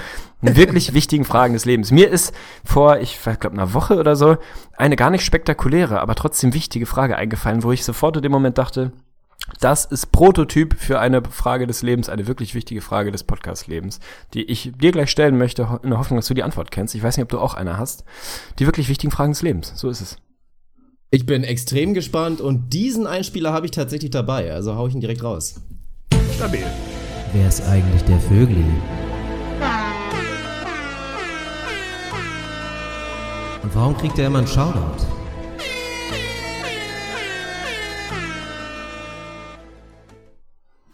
Wie gesagt, es ist mir letzte Woche passiert. Es ist nicht wahnsinnig spektakulär, aber es ist wirklich eine Frage, wo ich danach gemerkt habe, das habe ich mich schon hundertmal gefragt und ich kenne einfach die Antworten nicht und ich hoffe, dass du sie kennst. Szenario ist folgendes. Ich komme nach Hause mit Franzi zusammen abends in unser Mehrfamilienhaus. Irgendwie ist es dunkel draußen. Wir schließen unten die Haustür auf. Äh, Licht ist schon an im Treppenhaus. So, wir wissen nicht seit wann, wie lange, keine Ahnung, niemand anders mehr sonst im Treppenhaus. Wir gehen also unten rein und wollen hoch zu unserer Wohnung gehen. Bei uns gibt's eben diese ganz normalen äh, Lichtschalter, wo du rauf drückst und dann ist, was weiß ich, 30 Sekunden, 45 Sekunden, wie auch immer, geht halt das Licht an und dann geht's irgendwann wieder aus. Also es gibt nicht on-off wie in der Wohnung, wo man es manuell an- und ausmacht, sondern so ein Timer. Wenn du rauf drückst, geht das Licht an. So, wir kommen jetzt unten ins Treppenhaus rein. Licht ist schon an. Die Frage, die ich mir gestellt habe, wenn ich jetzt darauf drücke, was passiert dann? Also wird der Timer nachgeladen, sozusagen, werden die x Sekunden hinten rangehängt und es bleibt einfach länger an? Oder bringt es überhaupt nichts, darauf zu drücken, wenn das Licht schon an ist? Im Sinne von, geht dieser Timer nur an, wenn das Licht vorher aus war? Oder was passiert, was passiert, wenn das Licht an ist und dann drücke ich einmal rauf, auf der nächsten Etage nochmal rauf, auf der nächsten nochmal auf? Ist dann einfach fünf Minuten lang das Licht an, weil das immer, immer oben rauf addiert wird? Oder geht es eigentlich nur, wenn es aus ist? Im Sinne von, wenn ich nach Hause komme und das Licht ist schon an und ich will nicht, dass es unterwegs ausgeht, muss ich dann unten warten, bis es ausgeht, dann andrücken und dann hochgehen oder kann ich raufdrücken? Also die Elektriker, Elektroniker unter uns oder du, wie, wie ist das? Ich habe keine Oder Ahnung. Ich, ja, absolut. Oh Gott, ja, also wirklich eins der größeren Mysterien des Alltags, muss man mal dazu sagen. Meine Vermutung ist, dass sich tatsächlich nichts ändert. Also, dass das wirklich keinen Effekt hat auf die Dauer dieses, dieser Drückperiode. Ich ziehe da auch die große Parallele. Ich glaube, alle Sportler unter euch, alle ne? Mannschaftssportler Ja. werden das Thema kennen. Diese scheiß Duschen, die irgendwie so einen 6-Sekunden-Strahl haben, danach muss man wieder drücken. Und es führte immer dazu, dass man halt als Volltrottel da drunter stand und manisch auf diesen Knopf die ganze Zeit gekloppt hat und es einfach nicht mehr gelassen hat, damit die Dusche irgendwie wieder weiterläuft. Aber auch da hat man eigentlich relativ schnell gemerkt, okay, das hat jetzt eigentlich, abgesehen davon, dass mir meine Hand irgendwann wehtut, hat es keinen großen Impact auf die Duschphase. Das ist, glaube ich, das Problem. Also es müsste regbar sein und ich fänd's es auch schön, wenn es so funktionieren würde, dass man da eigentlich schön, keine Ahnung, wie lang es ist, nochmal eine halbe Minute draufgerechnet bekommt. Aber ich befürchte, weil das dann ja diese Schalter immer so krank auf Energie, Wassersparen, was auch immer gemacht sind, dass es wirklich einfach präventiert wird, dass man das machen kann. Ist wahrscheinlich so, ne? Das ist vermutlich wirklich so ein, so ein Umwelt im Sinne der Nachhaltigkeitsgedanke. Ja, was halt ich so bei übertrieben, Dusche, so, dass es ja, nervt. ja, es ist das falsche Maß. Bei einer Dusche kann ich es irgendwo nachvollziehen, da müsste man einfach den Circle an sich ein bisschen erhöhen, so. Und halt einfach Minimum 20 Sekunden das Ding anlassen. Da muss man auch nicht immer wie so ein Idiot darauf hacken oder sich irgendwie mit dem Rücken auf den Knopf lehnen, während man duscht, noch damit es nicht schlimmer. Was ist ausgeht. für ein scheiß Gefühl, so einen Ja, Metallknopf, so einen kalten im Rücken zu haben? Habe ich nie gemacht. Ja, bin ich auch absolut dagegen. Also gefällt mir überhaupt nicht. Bei uns im Treppenhaus weiß ich es noch nicht. Also ich habe auch noch nicht, bin jetzt noch nicht in die Research gegangen. Irgendwie demnächst werde ich wahrscheinlich mit einer Stoppuhr einfach bei uns irgendwie wieder Mach letzte das bitte. Wie, wie so ein creepiger Nachbar irgendwie im Dunkeln durchs Treppenhaus tingeln mit Stoppuhr und dann immer mal drücken und gucken, wie lange das Licht anbleibt. Und ob sich das irgendwie Hose. nachlädt. Das sowieso. Also ich ziehe prinzipiell bei uns zu Hause im Treppenhaus keine Hosen an. Das ist einfach so ein, so ein Statement für die Allgemeinheit. Nee, schade. Also ich hatte gehofft, dass du es mir beantworten kannst, aber es ist tatsächlich auch meine Vermutung, dass es wirklich so ist. Vielleicht, wenn es Elektriker oder, keine Ahnung, Architekten oder wer auch immer da zuständig ist, unter unseren Hörern gibt, vielleicht kann man das mal auflösen. Und vor allem viel wichtiger, das ist ja das, was mich eigentlich interessiert, äh, die Begründung dahinter uns, uns mal zu erklären. Also das wird ja nicht ohne Grund so sein, wie es ist, wie auch immer es dann ist, aber die Entscheidung wird ja irgendeinen Hintergedanken haben. Vielleicht kann man den uns erklären, genauso wie eben die Frage, warum es auf dieser Nutella goldenen Perforierung nichts gibt, wo man einfach anfasst und das abziehen kann. Wird es auch irgendeinen Grund für geben, man, man anfasst kennt ihn halt ey. nicht, ne? Anfest, anfasst, oh Gott, scheiße, ja. Abbruch, lassen wir das. Du hast keine wirklich wichtige Frage des Lebens, glaube ich. Insofern vielleicht können unsere Hörer diese ein bisschen auflösen. Ansonsten, ja, harre ich weiter der Dinge und gehe unwissend durchs Leben. Scheiße. Das ist das einzig Beschissene an dieser ansonsten sehr, sehr schönen Rubrik, dass wir halt meistens nicht die Antwort bekommen bei unserer wichtigen Frage. Ich fand's auch sehr bold, dass du dachtest, ich könnte dir da helfen, aber ich bin mir absolut sicher, dass wir inzwischen wirklich so eine große Reichweite haben, dass wir eigentlich in fast jedem Segment des Lebens oder fast jedem Berufssegment einen Experten unter unserer Hörerschaft haben, weil meistens war es so, dass wir eine Nachricht bekommen haben, also mindestens ein Hobby-Elektroniker, der sich da wirklich gut auskennt, würde uns mit Sicherheit gerne schreiben in den nächsten Tagen, da freuen wir uns drauf. Das glaube ich auch. Wir haben einfach echt, glaube ich, eine, eine solide Community und können mehr oder weniger jedes Thema abdecken mittlerweile. Vielleicht sollten wir daraus irgendwann auch nochmal ein bisschen was machen und einfach so ein Full-Service-Lebensberatung IGVS aufmachen. So zu allen Fragen, die einem jemals auftauchen, haben wir einen Experten an der Hand. Ist ja vielleicht auch nochmal was. Und richtig schön über den Tisch ziehen und dann wandern Ja. wir aus und sind weg. Ja. Geiler Mone- Plan. Monetarisierung des Podcasts, das machen wir einfach so. Wir machen so Full-Service-Lebensberatung. Wir haben ja garantiert alles. Wir haben bestimmt, wir haben Anwälte, Ärzte, Zuhälter, Arbeitslose. Wir haben garantiert alles unter unseren Hörern. Also da können wir Also alles Ärzte bin ich skeptisch, ehrlich gesagt. Ich, also ich glaube auch, wir haben mehr Zuhälter als Ärzte unter unseren Hörern. ja, da bin ich mir auch absolut sicher. Ah, herrlich. Dann würde ich sagen, tippen wir noch hinten raus, damit der gute Benny da nochmal noch mal in die Tabelle gehen kann. Du bist unter Druck, mein Lieber. Also ich habe dich im November komplett rasiert. Ich weiß nicht mehr, wie Hab es ich war. gehört, Sieb- ja. 17 zu 4 oder so. Also da habe ich dich komplett abgeschossen. Von daher musst du jetzt mal eine kleine Streak irgendwie anfangen. Wie auch immer du das machst, ob du jetzt einfach mal bolde Tipps machst oder vielleicht mal, mal rationale Kopftipps. Ich bin gespannt. Aber du bist auf jeden Fall under pressure, mein Lieber. Ja, dann machen wir es auf jeden Fall. Also die Tipps für Bestrafung müssen wir demnächst mal irgendwie posten. Das bestimmt ja wieder ihr. Also wir haben da jeweils jetzt quasi noch was einzu, einzusempfen, einzufordern. Bei dir steht noch eine ganz alte aus. Bei mir steht jetzt also auch noch die Bestrafung für den November aus. Werden wir auf jeden Fall nachreichen. Die Videos dazu oder was auch immer hängt natürlich davon ab, was wir machen müssen. Findet dann meine, findet man meistens bei Ins Gesicht von Staudemeyer auf Facebook. Und ich habe mich jetzt so lange Zeit überbrückt, dass ich den Schedule offen habe und die Spiele von heute. Und ich gebe dir einfach mal direkt das erste vor. Du darfst vorlegen. Spannendes Duell und ich glaube, der Hype ist riesig. Ich werde das morgen früh auf jeden Fall auch direkt gucken, glaube ich tatsächlich als allererstes Spiel. Die Rückkehr oder nicht die Rückkehr, weil es in Indiana ist. Paul George Rückkehr kehrt nämlich zurück zu seinem alten Team und darf da antreten gegen Oladipo, der ihn zumindest offensiv da momentan outplayt und halt diese Diskussionen aufbringt mit diesem ganzen Trade. Ich bin sehr gespannt auf deine Einschätzung, wie das ausgeht. Ja, wird natürlich geil. Wird, glaube ich, massiv geile Stimmung werden. Oladipo, der es irgendwie den Thunder beweisen will, dass er halt irgendwie deutlich mehr kann, als er letztes Jahr machen durfte, dass er so ein Mini-Westbrook ist. Paul George, der da hoffentlich warm empfangen wird, gehe ich jedenfalls von aus. Ich glaube nicht, dass es da irgendwie riesen Pfiffe geben wird. Ich glaube, dass der da sehr freundlich empfangen wird und ich glaube, dass die Thunder wieder diesen, ja, diesen Mini-Trend jetzt mal wieder umdrehen werden und da komfortabel den Sieg aus Indiana oder Indianapolis entführen werden. Von daher gehe ich mit OKC. Kann ich leider nicht gegengehen. Ich glaube auch, dass sie sie wirklich ordentlich rasieren werden, weil die Thunder, die brauchen das wirklich. Also denen tut das gerade gut, so durch eine Storyline so ein bisschen noch mehr zusätzlich Edge zu bekommen. Und ich glaube, dass sie da einfach für George spielen werden, wieder dieses Klischee, was aber auch einfach wahr ist. Also man hat es einfach zu oft gesehen, dass dann die Teammates noch ein bisschen motivierter sind und unbedingt wollen, dass der Junge dann irgendwie eine gute Nacht hat. Bei den Pacers wird das selbstverständlich ähnlich aussehen, aber ich schätze sie insgesamt, wenn ich mir den Lockerroom angucke, einfach was das angeht, ein kleines bisschen harmloser vor als die Thunder. Ich glaube auch, dass sie da richtig ein Statement hinlegen wollen und da von Anfang an aufs Gas gehen werden und da den Sieg holen. Ich schau mal durch den Schedule, was wir noch so haben. Grizzlies, Wizards brauchen wir nicht, Clippers, Magic brauchen wir nicht. Die Nuggets zu Gast bei den Celtics vielleicht, wobei ich nicht weiß, ob wir uns da groß unterscheiden. Vielleicht Also wenn du auf die doch. Celtics gehst, ist es witzlos. Ja, Mann, aber was haben wir denn noch so? Blazers Heat. Blazers Heat gefällt mir. Also da würde ich, ich weiß natürlich, worauf ich gehe. Ich weiß nicht, worauf du gehst. Das ist schwierig. Das ist hier, das sind zu deutliche Spiele, glaube ich, diese Nacht. Vielleicht müssen wir eine Nacht weitergehen. Es sei denn, du sagst mir jetzt, dass du auf Portland gehst, dann äh, haben wir da auf jeden Fall ein Spiel. Fragezeichen? Äh, Wobei natürlich die Frage ist, was mit Kyrie gegen die Nuggets? Der hat ja ausgesetzt im letzten Spiel, dann gab es ja auch prompt die Niederlage. War ja, glaube ich, sogar gegen deine Bulls, wenn ich mich nicht irre. Ist vielleicht doch nicht Jo. so interessant. Also, weiß ich gar nicht. Ich, aber auswärts, nee. Aber ich gehe auf Portland gegen, gegen die Heat. Also, wenn du auf die Heat gehen willst, dann kannst du das gerne machen. Absolut stabil, dann machen wir das so. Ich gehe auf Miami zu Hause. Beide Teams, glaube ich, glatt bei 500, wenn ich es richtig im Kopf habe. Müssten beide irgendwie 13-13 oder so ähnlich sein. Gehe ich auf meine Heat, finde ich gut, fühlt sich gut an. Oh, wir haben die Jazz zu Gast bei den Bulls. Müssen wir nicht tippen, aber das ist natürlich für uns ein Highlight-Spiel, also da freue ich mich drauf. Willst du auf die Bulls gehen? Nein, müssen wir nicht tippen, aber es wird ein gutes Spiel. Also ich freue mich Ja, auf wird jeden Fall schön. drauf, wie, wie Bobby Portis deinen Jazz mal richtig den Arsch versohlen wird, ey. Das wird das zweite Spiel sein auf meinem Schedule für morgen früh. Freue ich mich schon sehr drauf. Ja, stabil. Dann such dir doch von, vom Donnerstag noch mal ein bisschen was aus. Da haben wir, glaube ich, ein paar Sachen, die man vielleicht tippen kann. Na gut, dann gucken wir doch mal ein kleines bisschen durch und schauen einfach mal auf das. Nee, ist auch scheiße. ich wollte sagen, das New York-Duell. Ist vielleicht gar nicht so unspannend, aber ich weiß jetzt nicht, ob du auf die Netz gehen willst. Keine Ahnung. Boah, ist auch nicht so spannend, ehrlich gesagt.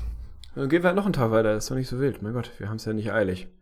Gut, also hinten raus nimmt die Episode jetzt wirklich an Fahrt, aber absolut ab. So, ich fühle mich gerade Das so ist nach das langweiligste Segment der so Welt, ey. Diese letzte Phase, wo man dann einfach nochmal so eine halbe Minute ausrollt und man sich mal fragt, warum dauert das so lange? Kannst du noch ein paar Airhorns reinballern, einfach für die Stimmung? Weil das Tippspiel ist auf jeden Fall gerade ja. absolut übel. Also, absolut übel. Wir, wir brechen ab mit dem letzten Spiel. Die Detroit Pistons sind scheinbar dann zu Gast bei den Pacers, die dann eine Niederlage einstecken mussten gegen die Thunder. Können sie den Bounceback holen, frage ich dich, hau rein. Back-to-back-Losses für die Pacers. Die Pistons, die sieben in Folge verloren haben, werden auch den Sieg in Indianapolis entführen. Und ja, damit gehst du vermutlich auf die Pacers, die da sicherlich Favorit sein sollten. Ich bin gespannt. Da gehe ich dann, ja, da gehe ich dann tatsächlich gegen. Da wird es den Bounceback geben. Oladipo, neues Career High mit 97 Punkten. Ja, stabil. Oh Mann, das war auf jeden Fall äh, uninteressantes Ja, das war nix. Tippspiel-Segment Zeiten. Ja, vielleicht sollten wir uns, also so schön das ist, die Podcast irgendwie nicht so im Detail vorzubereiten. Gerade beim Tippen macht es vielleicht Sinn, sich einfach vorher kurz die Tipps rauszusuchen, damit das ich hier nicht, auch. nicht so ein Struggle wird. Also nehmen wir uns vor fürs nächste Mal. Riesen Shoutout an den guten Benny, der das wieder in die Tabelle eintragen wird, die auch für jeden nachzuvollziehen ist.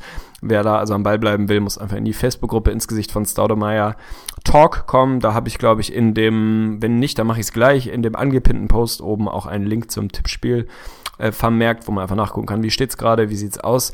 Der Benny pflegt das wirklich tagesaktuell, also riesen Shoutout dafür. Wer Bock hat, NBA-Themen zu diskutieren, kommt bitte rein in die Gruppe, das lohnt sich definitiv. Das ist wieder eine sehr schöne Phase gerade, viel los. Folgt dem guten Dirk aktuell, aber perspektivisch uns beiden auf YouTube ins Gesicht von Staudemeyer oben einhacken, dann solltet ihr da rauskommen. Folgt uns auf Twitter, im Zweifel auch auf Instagram und allen möglichen Outlets, die man noch so hat. Lasst uns gerne eine Bewertung bei iTunes da, da regnet es wirklich Bewertungen aktuell, das ist sehr, sehr erfreulich.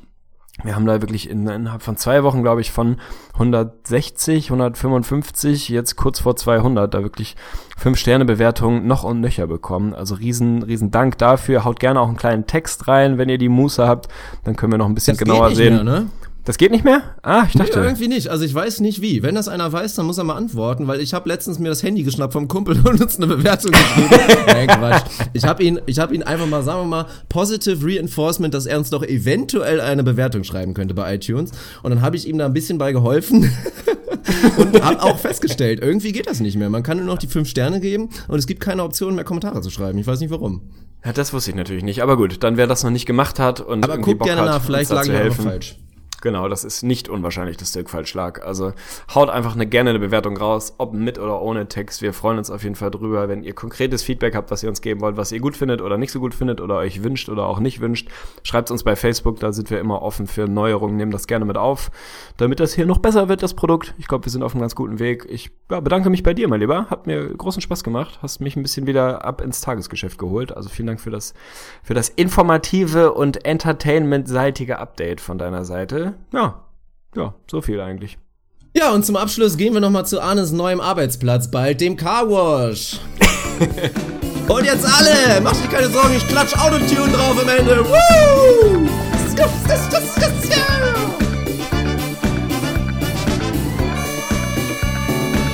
Car Wash.